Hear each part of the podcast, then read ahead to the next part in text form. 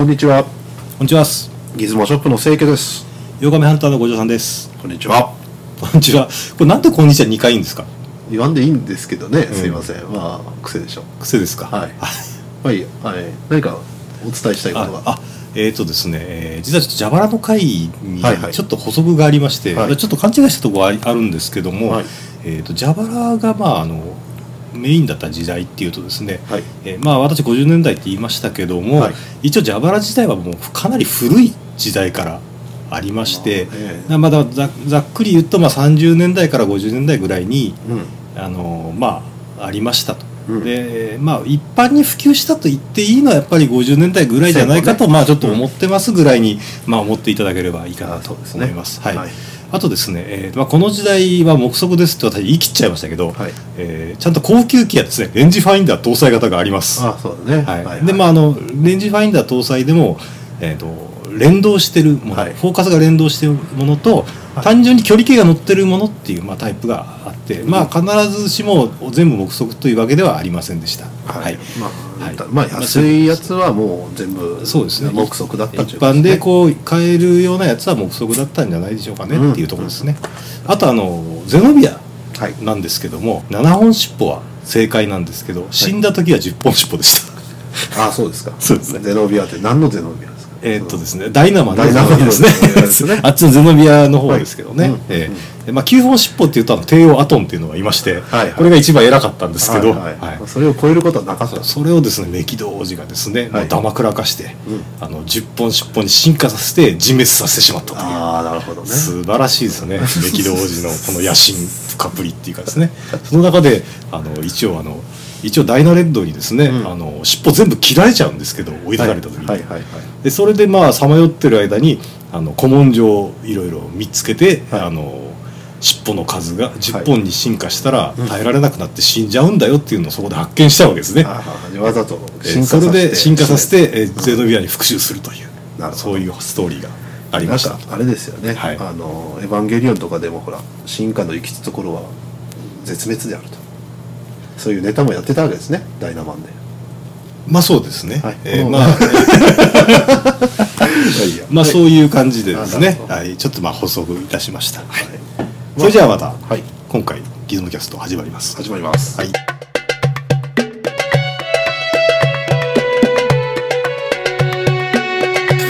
ャスト。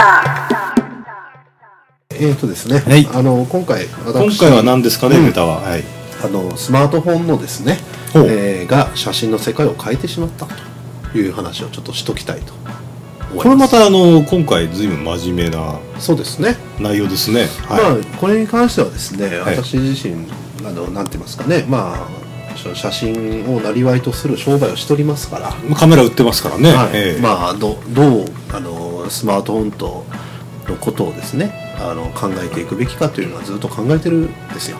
まあ、まあそうですね。はい。はいはい。であの私がギズモンアイカって作った時もですね、ええ。ーまあ、もう4年ぐらい前ですよねその発送したの。はい。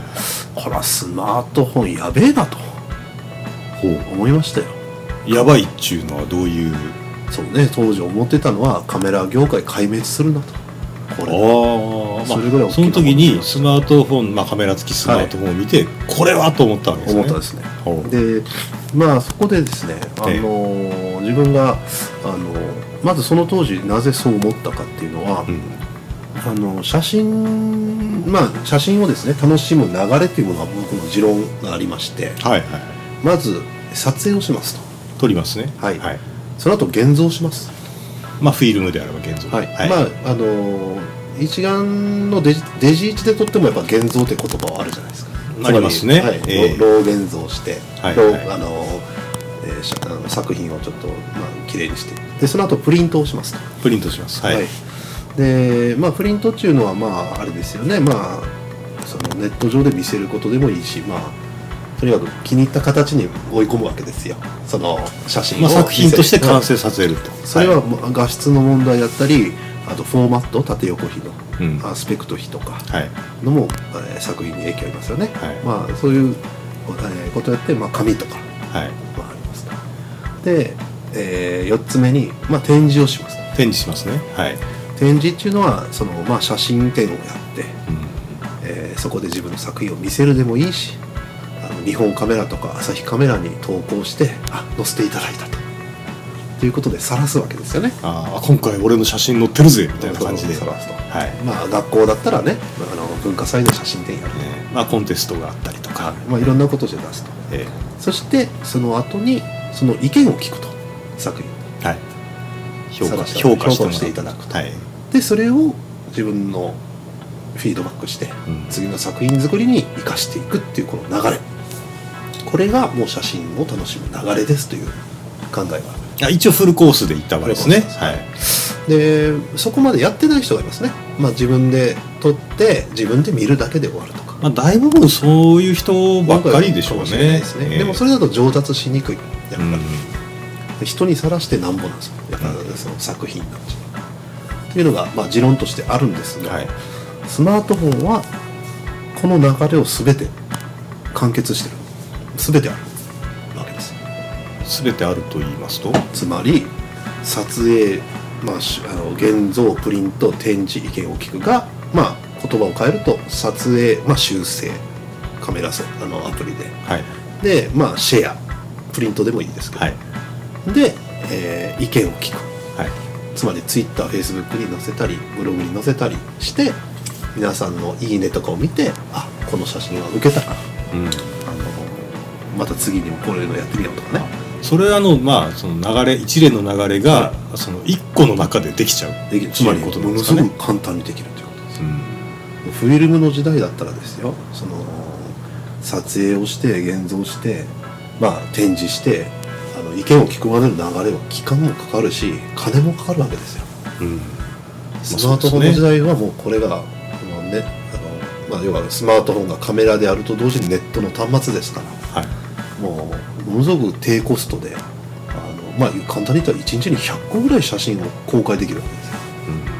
フィルム時代にはそういうのは難しかったんですね。うん、そうですね。まあ、もちろんデジカメの時代もあるわけですよ。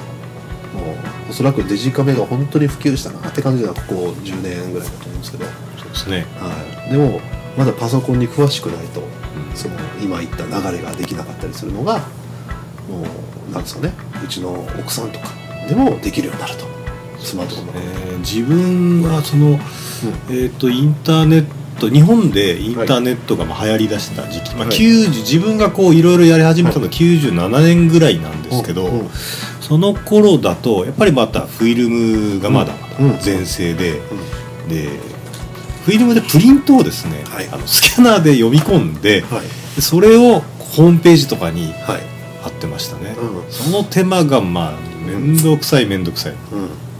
まあそういうことをねまあええ。面倒くさいって言ってたら大体写真やっちゃいけなかったんでしょうけど、え今はもうだからスマホを手に入れたらですね。ていうか知らないうちに持ってたりしてスマホをね。え、うんうん。まあ、はい。まあ電話ですからね普通に。それでもう写真撮ってなんか TwitterFacebook に載せたりとかしてたらもうその流れができてるわけですよ。なるこれは素晴らしいなとほど私は思いまして、はいでこれでもうやっぱ写真ねがもう多くの人が楽しむようになるけどその時に、まあ、いわゆるデジカメとかねその、まあ、今から4年5年前に普通のデジカメとか売れなくなるんじゃねえかなってやっぱ思ったんですよ。うん。でそこでまああのまあカメラをね昔のクラシックカメラとか好きですけどあのやっぱ毎日じゃあ写真をどれだけ撮るのって言ったら、写真を撮る行動自体っていうのは、はいやっぱ前に比べるとうん、向上してるっていうことですよね。そうですよね。まあ参加をしたしてるっていうことですよ。多くの人がね。うん。だから昔はまああのとにかく金がたくさん必要だったわけ。ですその流れをさ。まあそうですよね。それを助けるために例えば写真クラブとかに入って、まあはい例えば学校のあの写真部に入ってですね、ええ。まあ、モノクロだったら現像はうちでできるみたいな、うん、そう、ええ。もうそういう費用をあのなんですかね。あのあの部活の費用でうんうんなんとかしてもらったり展示するのもタダじゃないですか。そのなんですか？どっかで写真展をしましょうとか。でねせ皆さんの協力を得てやっと、ね、若い時はしなきゃならないのが、まあ一番なんでしょうね。身近なそういう活動の場っていうと、まあ、学校と、うん。まあ、カメラ屋さんベースにしたそういう写真クラブみたいなところね,、うん。そういうところに入ってやっとで例えば僕ねね記憶にあるのが中学3年生の頃ね近所に、まあ、同級生がねはい、えらくその写真展に出してる人がいたんではいはい。それでああの まあ真似して僕も写真ややってたらお金がむちゃくちゃかかるわけ。かかりますね、まあ、うん当時学生だったらうん。かなりしんどいでしょ、結構ええ高か高いわけです。よ当時の、なんかねああいうマクドナルドで働いて300円ぐらいもらえたかどうか時給360円とかありましたもんね。その頃に えあのフィルム買って現像してプリントしてたって言ったらもうほら36枚撮りとかでやったら6000それでも行ってた記憶ありますよ。おえ店に普通に出してあーそうですね。たでそれでもうお金ないから自分で現像しようということでモノクロだったら自分でできるし、はいはいそうですね。でプリントする時もネガが返ってきたものをあのネガを見てこれをプリントするとかね。そういうことをやってたらまあ経費節減できる最初にライイトボックスで検品みたいなことなんですね、はい。であこれ良かったとか。でそのことを相談したんですよその一人、はい。その同級生に。そしたらね早くそのな写真コンクールとか出たら景品でもらえるよとそのフィルムとか。あその入賞とかしたら。ね、はいはいはい。早く腕磨きなさいって 熊本だったら熊日写真。結構厳しい意見ですよ、うん、熊町写真コンクールとかあるわけですよ、ええ。中学生の部とかね、えそういうの出してるうちに、まあ、だんだん順位が上がっていったらそのもらえると。現像、はいは現像液の粉とか。景品でん。フィルム何巻セットみたいな、だんだんやっていけるよって言われて。それはスマートフォンはものすごいそれはコスト的な面とかねその枚数を多ければ多いほどもう何百分の1とかでいいわけですよ。そうですね。全て手のひらではい。終わっちゃうような、でそれが全部連動してる。知識がなくて。はい。だから知らないうちにスマートフォンで写真撮ってたらこの流れが。そしたら写真も上手くなる。楽しい。ということで。まあとにかく今から何年前ですかね。10年前から比べても写真を楽しむ人口は明らかにむちゃくちゃ増えてるわけですよ、そうでしょううん。ね、それはもうええ。スマートフォン持ってる人全てと言ってもいいかもしれない。僕あのスマートフォンとかでも皆さんこうまあフェイスブックなり写真上げてくるじゃないですか、はい。見てるんですけど結構うまいんですよね。上手くなるんですよ。だから、え今の人は上手いんです。ある意味。え。ほとんどの人話ついていけないいとこあるんですけど。あるレベルまでいってるわけです、えはい、だからえいや皆さんうまいですよ、はい。えだからね、まあ、写真文化を向上させてると。スマート。そこにじゃあ旧来からあるデジカメのメーカーとかはどう入っていくかというところは結構厳しいことになるって思ったわけですね。なるほど。ですねはじゃあその辺をまたちょっと、いはい。えー次のお願いします。はい。ではそんなところではい、それではまた次回。次回。い